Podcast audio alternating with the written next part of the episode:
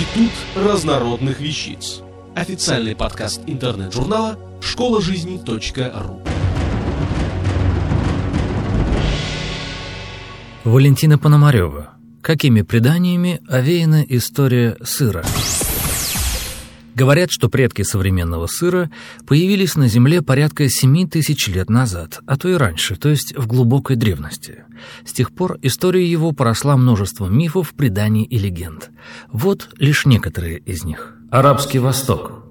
Из глубины веков дошла до нас история о том, как некий аравийский торговец по имени Канан, или, может быть, Ханан, Ханаан, отправляясь в дальний путь, запасся провизией на дорогу, что вполне естественно.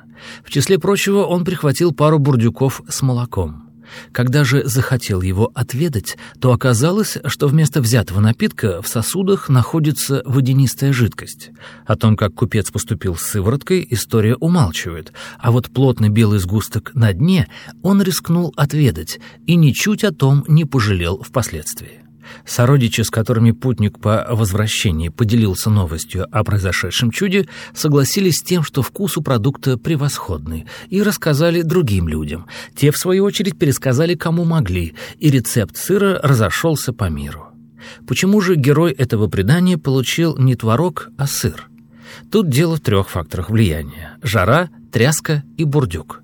Кочевые племена, как утверждают ученые, давно заметили, что молоко, створаживаясь в мешках из желудков животных, приобретало особые свойства. Древняя Греция. О, греки! Во всем виде божественную природу они не отказали в этом и сыру. Один из мифов гласит, что это дар, врученный людям Артемидой, прежде того угощавшей им обитателей Олимпа, и небожители, вкусив на перу сего блюда, нашли его не уступающим по вкусу привычной для них амброзии. Ха, еще бы, разнообразие в питании – вещь немаловажная, полезная и приятная. Впрочем, существовала и другая версия, согласно которой искусство сыроварения принес людям, опять же с Олимпа, сын бога Аполлона и нимфы Кирены Аристей. Этот персонаж вообще много сделал для смертных в качестве врачевателя, например, и пчеловода. Наконец, третий вариант повествует, что сыр явился из рога изобилия козы Амалфеи, вскормившей самого громовержца Зевса. Как бы то ни было, людям он так понравился, что они вскоре уже и не мыслили стола без сыра и воспевали его на все лады.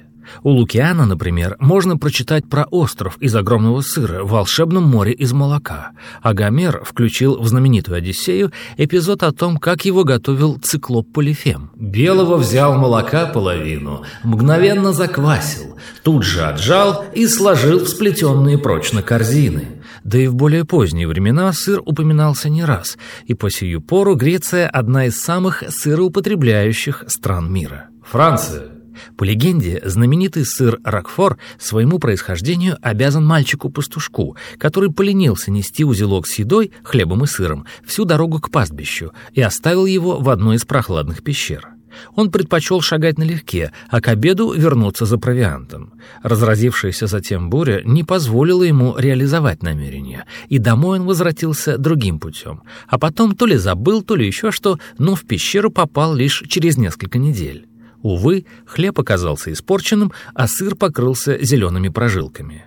Отведав его все-таки, пастушок остался доволен и с той поры специально выдерживал в этой пещере ставший любимым продукт. Вскоре это стало известно всей округе. Пещеры стали широко использоваться в этих же целях всеми жителями, и деревня Рокфор стала родиной одноименного сорта сыра. А вот гастрономическая страсть к сыру бри роковым образом подвела короля Людовика XVI, когда он спасался бегством от революционеров. Не удержавшись от того, чтобы задержаться в местечке Варен, где изготавливали самый лучший сыр этой марки, он был схвачен преследователями прямо в момент дегустации. Америка. Зато по одной из заокеанских легенд сыр однажды помог одержать военную победу. Во время морской баталии с аргентинским флотом уругвайскому адмиралу доложили, что на судне кончились ядра, и он приказал заряжать пушки, хранившимися в трюме головками голландского сыра.